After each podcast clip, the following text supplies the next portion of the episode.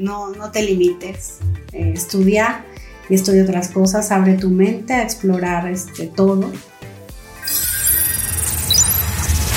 Bienvenidos a Desmenuzando la conversación con Yusapik, segunda temporada. Un espacio del Consejo de Exportadores de Carne de Ave y Huevo de los Estados Unidos patrocinado por The Ohio Soybean Council, donde los expertos de la industria de los alimentos comparten temas relevantes y de interés.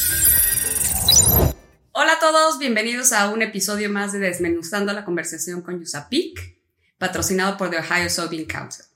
Mi nombre es Alma Lilia de León y soy la directora del Consejo de Exportadores de Carne de Ave y Huevo de los Estados Unidos, USAPIC por sus siglas en inglés. Hoy hablaremos de un tema muy especial, el rol de la mujer en la industria de la carne. Y para ello tenemos el honor de contar con una invitada eh, espectacular, de lujo, Macarena Hernández, directora del Consejo Mexicano de la Carne. Antes de saludarla, escuchemos una breve semblanza de ella. Doctora Macarena Hernández Márquez. Es médica veterinaria zootecnista egresada de la Universidad Nacional Autónoma de México Cuenta con estudios en economía agroalimentaria y administración de organismos empresariales. Trabajó en la Dirección General de Inspección Fitosanitaria del Servicio Nacional de Sanidad, Inocuidad y Calidad Agroalimentaria, Senacica, y desde hace 15 años colabora en el Consejo Mexicano de la Carne, Come Carne, donde inició sus labores como gerente de normalización y asuntos sanitarios. Actualmente ocupa la dirección general del Consejo.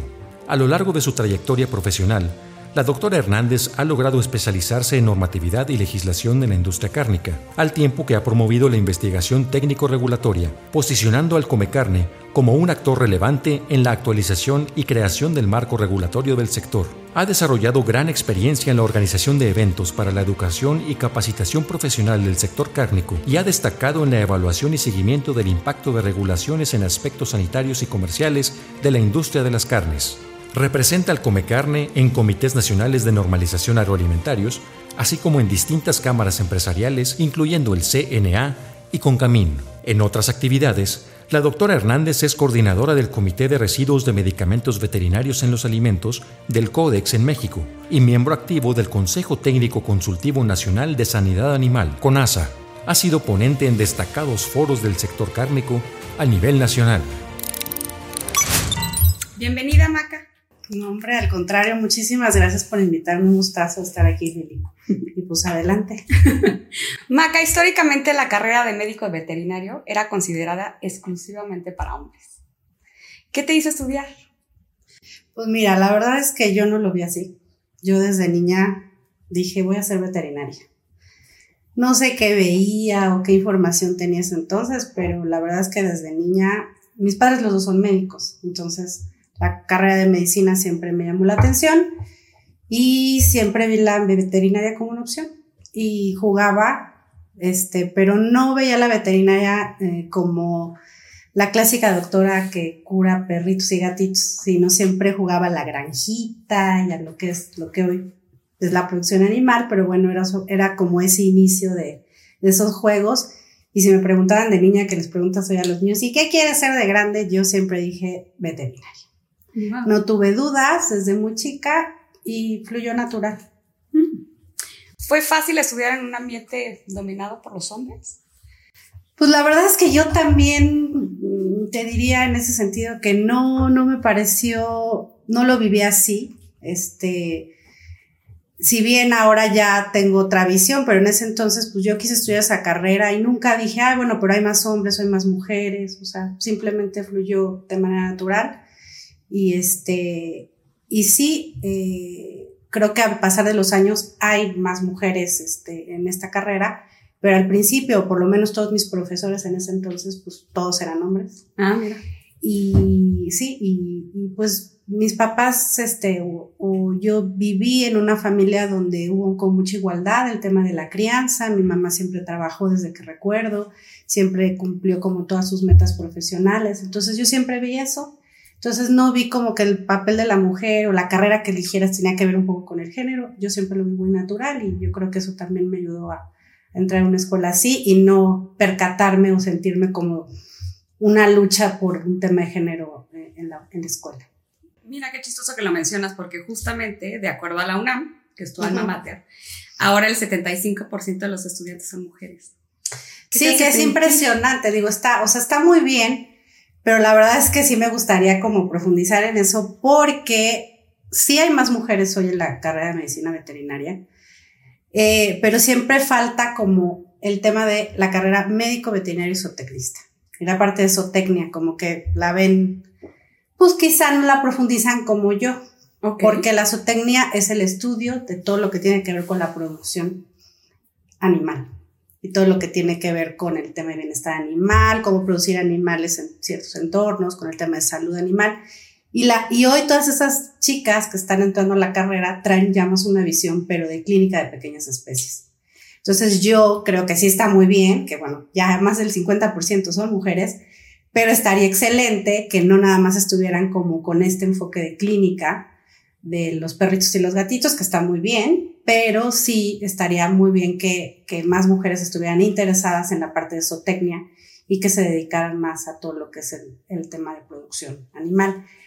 Sí hay, o sea, de hecho también, y ahora que estoy en el Consejo Mexicano de la Carne, puedes ver que las, este, las doctoras que están trabajando este, en la parte de inspección de productos y todo eso, pues antes eran más hombres, hoy también ya hay muchas mujeres en este sentido, pero este, sí creo que la carrera hay que fortalecer en, toda la parte de zootecnia este, para que pueda ser como más igualitario. Qué interesante. Entonces tú profundizaste más en el área de zootecnia. Sí, no, como yo te decía, yo desde chica tenía esa visión. De hecho, este, eh, yo cuando llegué a la, a la, carrera, desde el día uno yo sabía que mi, mi, perfil era para la parte de zootecnia. Me interesaron más de las materias de, de clínicas, que son de manera este, natural la parte del programa, todas las optativas que tuvieran que ver con producción. Me encantó, por ejemplo, las optativas que ahora, bueno, ya no sé si son optativas o no, no sé si hoy en día ha cambiado el programa, pero la parte de legislación veterinaria, cuando yo estudié, pues eran optativas, o sea, no ah, era algo obligatorio y pues ahora, este, yo lo veo como algo que me interesaba, inspección de productos de origen animal, o sea, a mí desde el día uno, esa era, eso era lo que yo quería hacer y yo me veía como, como te digo, pues en la granjita y con los cerditos, o sea, eso era lo que a mí me gustaba. Este, y bueno, pues ahora creo que es lo que hay que promover más. Yo sí lo vi de vivir de manera natural, pero seguramente claro. y ajá, y aparte, pues así es la carrera, médico veterinario, veterinario zootecnista. Sí. Entonces, pero bueno, como que hay diferencia, y aparte es una carrera enorme donde te puedes dedicar a muchísimas cosas, ¿no? Entonces, este, creo que hay que fortalecer un poquito esa parte. Mm, qué interesante. Ahora en el tema laboral, pues platícanos un poquito más qué te atrajo hacia el sector cárnico. Pues llegué un poco de casualidad, creo que como no es que lo tuviera planeado, pero pues ya se van acomodando las cosas. Realmente entró a este sector porque hice mi servicio social en, en el gobierno, en ese entonces que, este, que era SACAR y bueno, lo que es hoy SADER y la Secretaría de, de Agricultura y entré en toda esta parte de inspección y de temas de salud animal. Entonces por ahí se empieza a abrir como mi, mi interés y como mi línea de trabajo. Empiezo a trabajar en el gobierno un tiempo y ya después entro al Consejo Mexicano de la Carne en los temas regulatorios, que es otra cosa que, que también como que, como que me gustaba mucho. Te digo, imagínate, desde optativas en la facultad, estudiar la parte de, este, de legislación y, este, y luego llegar y conjuntar lo que me gustaba de zootecnia y la parte legislativa, que eso me gustaba mucho y me interesaba todo el tema de normas y, pues eso me apasionaba. Entonces llego un trabajo, por eso me meto al servicio social y pues descubro todo el mundo veterinario, pero de la mano del, del, tema gubernamental, con las leyes y con el tema de requisitos, que tú y yo sabemos mucho lo que es todos los temas sanitarios y el comercio entre países, y ahí es donde empieza como a abrir mi mundo al sector de la carne. ¿Hace cuánto fue eso? Lili, eso no se pregunta. Cuéntanos. No, pues ya, mira, la verdad yo tengo trabajando en el consejo 16 años. Entonces ya tengo. Pero yo entré a trabajar en el consejo este, en el área, como te digo, de legislación. el, área de normatividad. Así fueron mis inicios. Y bueno, ya tengo la dirección, pero bueno, pues ha sido un trayecto de, de unos buenos años de aprendizaje, porque eso es como de las experiencias más importantes que he tenido en el consejo que, que no me quedé como en, mis temas, en mi carrera, sino empecé a explorar, a aprender otras cosas y eso me dio la oportunidad este, pues de tener la dirección del consejo. ¿Se te, eh, ¿Se te han presentado algunas dificultades a lo largo de tu desarrollo profesional? Pues sí, sí, como siempre. Este, ahorita que hablábamos sobre el tema de, este, de género y por, por este, por la entrevista de manera natural, te diría que soy la primera este, directora del consejo mujer. Entonces me tocó ver, pues durante todos estos años y todos los presidentes, algo ya tuvimos una presidenta mujer, pero bueno, pues, un, un, organismo de más de 36 años donde todos hombres. Sí, sí. Entonces, pues sí es un reto, pues llegar este, a este puesto y que fue eh, quizá lo que tengan que vivir muchas mujeres este, en ese sentido, donde tienes que llegar a demostrar primero tus capacidades para poder accesar a este tipo de puestos. O sea, no llegas y tocas la puerta y, o, o concursas, sino en mi, en mi caso personal tienes como que demostrar que tienes esas capacidades durante unos buenos años, pues para que te den la oportunidad. Es decir, ¿te preparaste de alguna forma? Por supuesto, no me quedé en el consejo nada más al ver el tema regulatorio, sino empecé a aprender otras cosas y obviamente, pues, y bueno, y tú lo sabes, ahorita pues tienes que aprender de todo, entonces aprendes temas legislativos, a, aprendes temas este, de comercio exterior, obviamente te vuelves organizadora de eventos, atención al cliente, porque tienes que tratar con muchos socios, Sí, la digo, te vuelves psicólogo, no, hombre, tú le entras a todo, ¿no? Sí, Entonces, sí. de alguna manera, este tipo de habilidades que generas, pues te da la oportunidad de crecer más en, y desarrollarte más profesionalmente para acceder a mejores puestos, por supuesto. ¿Cuál ha sido tu mayor logro? Pues yo creo que es el, el ser la directora del Consejo Mexicano de la Carne. Realmente nunca me vi ahí, nunca me vi a mí. O sea, como que fue de manera natural. Vi pasar directores, Muchos. regresar, Ajá. y hasta entrevistar, hasta formar, este, y, y al final, después de unos años, se me da la oportunidad. Y creo que ha sido uno de los principales logros que he tenido en esta industria. Y, y la verdad, mi capacidad de adaptación, así lo considero. Me he adaptado a todas las circunstancias, he buscado aprender siempre de todos. La verdad, tengo grandes maestros de los socios que me han enseñado muchas cosas. Y, este, y pues, eh, eso, pr- prácticamente eso ha sido. ¡Ay, qué padre! Sí. Sin duda ha sido súper interesante todo lo que nos platicas. Nos vamos a ir un pequeño corte Claro. y regresamos. ¿vale? Claro. Síguenos en redes sociales como Yusapic Latam para que te enteres de nuestros eventos y las actividades que realizamos. Yusapic se escribe U-S-A-P-E-C. Yusapic Latam. Dato. De acuerdo con el informe Women in Business 2022, publicado por la firma Grant Thornton, el 33% de las mujeres en México ocupan puestos directivos. Por su parte, Estados Unidos muestra un 33%, al igual que México. Canadá cuenta con una de las proporciones más bajas de la región, con solo 30%. Continuamos con este interesante tema. Estamos desmenuzando la conversación con Yusapik. Maca, acabamos de escuchar esta cifra interesante. ¿Qué significa para ti formar parte de ese porcentaje al ser directora de Comecarne? Pues mira, se oye un número importante, la verdad es que no lo veo así, eh, no lo vivo tan así, pero la verdad es una gran responsabilidad, es un gran orgullo y este, me siento muy afortunada y muy agradecida. Y, la verdad es que eh, te comento que hace el fin de semana estuve en un evento y, una señora me acercó a su hija, que yo conozco desde chiquita, que tiene 14 años, y decía, habla, habla con Macarena y que te platique lo que es la directora de un organismo tan importante. Y la niña, ay, qué padre, y no sé qué, y yo así como, pues, sintiéndome como muy feliz muy, y muy responsable de poderle transmitir a, a- a niñas y, y chavitas muy jóvenes y que sientan en mí, que vean pues una figura, este, pues de ejemplo, ¿no? Entonces sí, pues muy responsable, pero también muy contenta y como muy orgullosa. Y yo creo que es algo que también me gusta como transmitirle a mi hijo, que bueno, pues es hombre, tiene 13 años, y quiero que también vea en mí, pues, este, esa mujer fuerte, responsable, y con esa capacidad de poder llegar a, a estos, este, estos puestos, y, creo que eso es parte de la educación que le quiero transmitir. Que se sienta orgulloso. Que se sienta orgulloso y que vea que es natural, que no importa si eres hombre o mujer, puedes lograr lo que quieras. Ah, Exacto. ¿Qué cualidad o característica crees que nosotras como mujeres debemos de traer a la mesa? Debemos de, de aportar. Pues mira, la verdad es que yo no creo que debe de haber una diferencia entre hombre y mujer. Creo que debemos de vivir naturalmente el tema de género. No debe ser que porque eres mujer tienes ciertas características y eres mejor o peor en ciertas cosas u hombre. Yo creo que debemos de vivirlo más natural. Creo que como seres humanos tenemos cada quien sus habilidades, sus fortalezas, sus debilidades y, que debemos de, no hacer esas diferencias, que todo el mundo tiene la capacidad de llegar a donde quiera, obviamente estudiando, formándose y tener la capacidad de, de, creer que puede, que de estudiar. No, no, lo de los géneros ya debe de ser algo natural, ya no tenemos que estar hablando tanto de las diferencias entre hombres y mujeres. Me gustó como lo dijiste, que te la creas Claro. Que te la creas y que eres capaz de. Sí, que ya no es que porque es mujer esto, porque es hombre esto, no. O sea, ya somos personas y cada quien tenemos nuestras propias habilidades y saberlas desarrollar.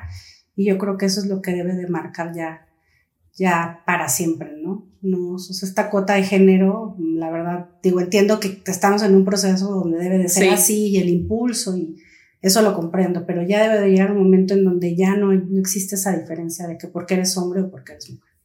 Me gusta, me gusta mucho.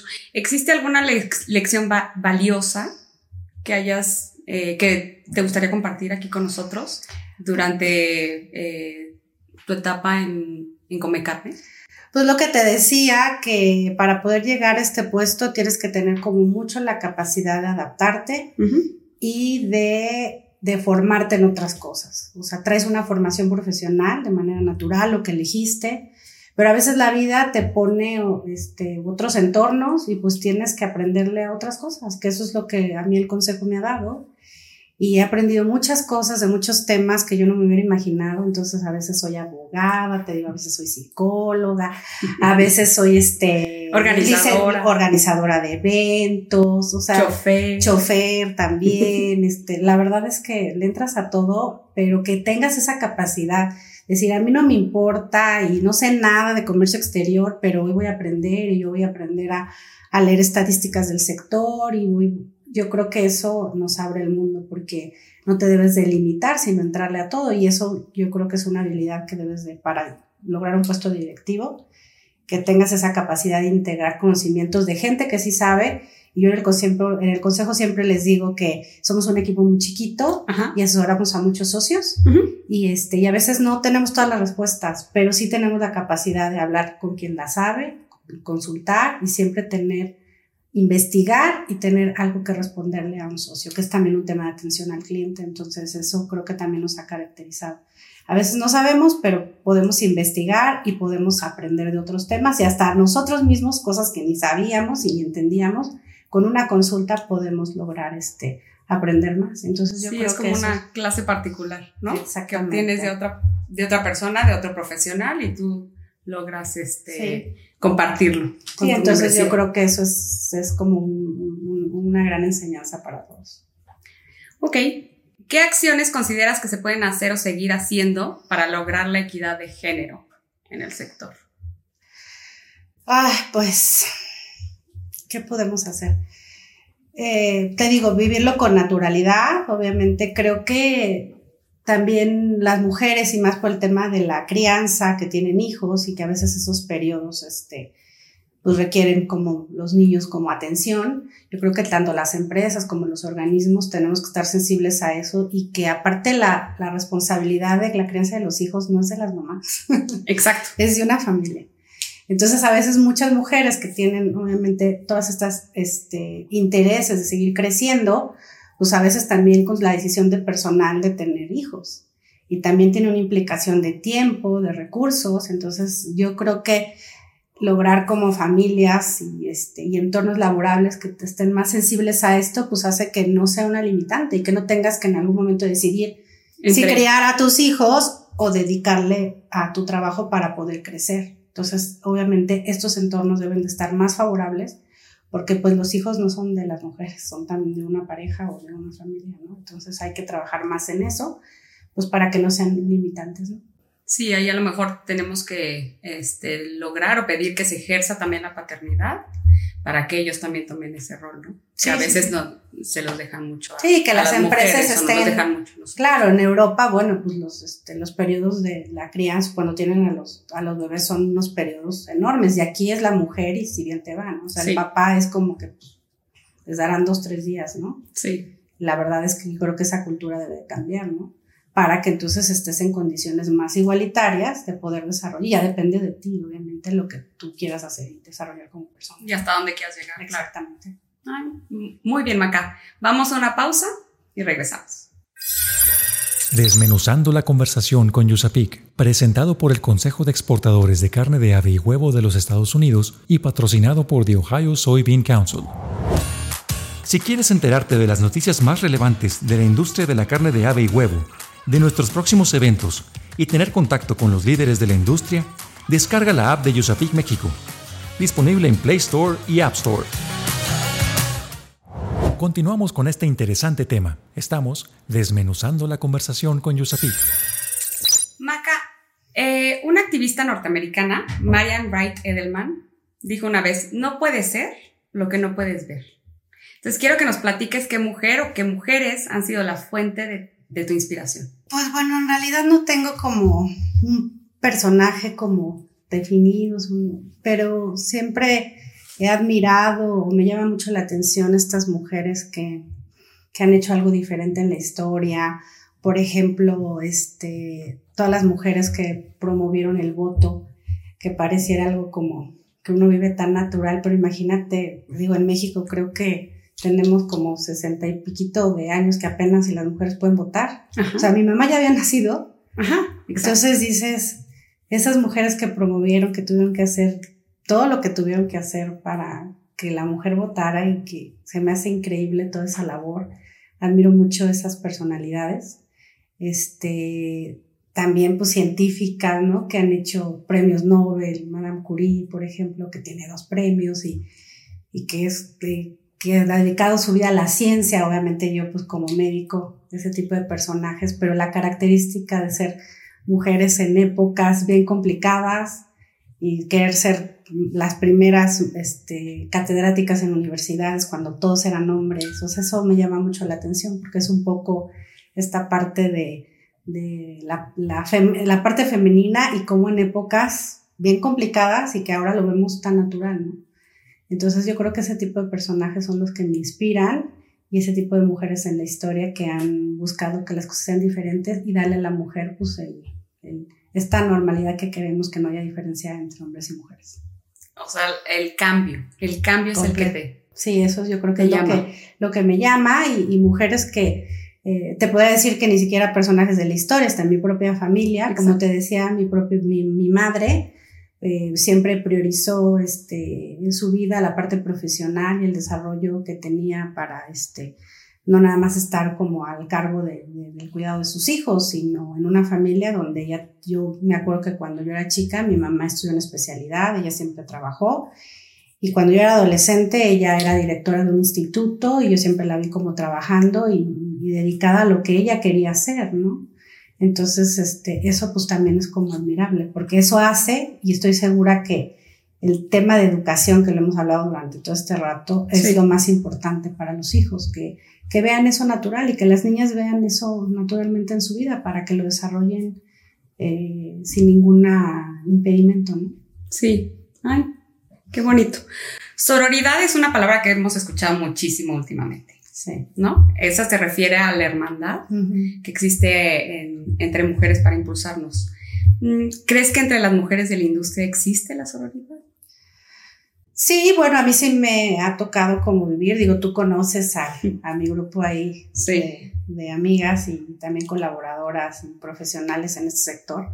Hay de todo como en todo, Ajá. pero sí, definitivamente yo creo que sí, y, es como muy válido y muy básico, y por lo menos de mi parte y de, de- de este entorno que te comento, que te digo que tú las conoces muy bien, Sí. a Mildred, a Mariana, a Adriana, eh, pues siempre es buscar apoyarnos, ¿no? O sea, por el hecho simplemente de ser mujeres y estar en la misma, en el mismo entorno, pues siempre es el frente común y la verdad, este, como impulsar todas nuestras capacidades de manera conjunta. Entonces yo sí lo he vivido y, este, y por eso promuevo esto también en, mi equipo de trabajo. Digo, ahorita ya hay este, hombres también, no es que contratemos puras mujeres, pero la verdad es que sí tengo debilidad por las mujeres este, y siempre darles esa oportunidad y como te decía, el tema de, de la maternidad que no sea un impedimento y que siempre estén, o sea, todas las capacidades ahí para, para que se desarrollen y puedan crecer hasta donde ellas quieran.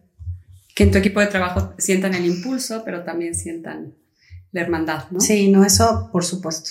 Y sí lo he vivido y, creo que así debe de ser. Me gusta. Y por último, ¿qué consejo le darías a las jóvenes, las que están empezando en cualquier carrera? Pues el mismo consejo que he estado diciendo todo este tiempo.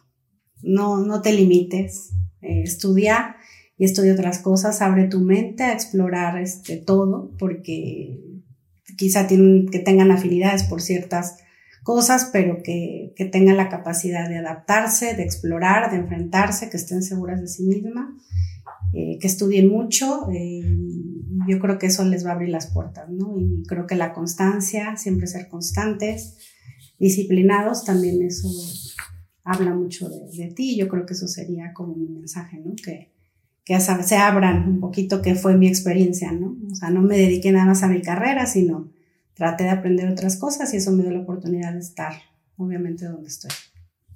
Sin duda hemos avanzado mucho en el tema de equidad, pero aún queda mucho camino por recorrer y me encanta que sea de la mano de gente tan inspiradora como tú.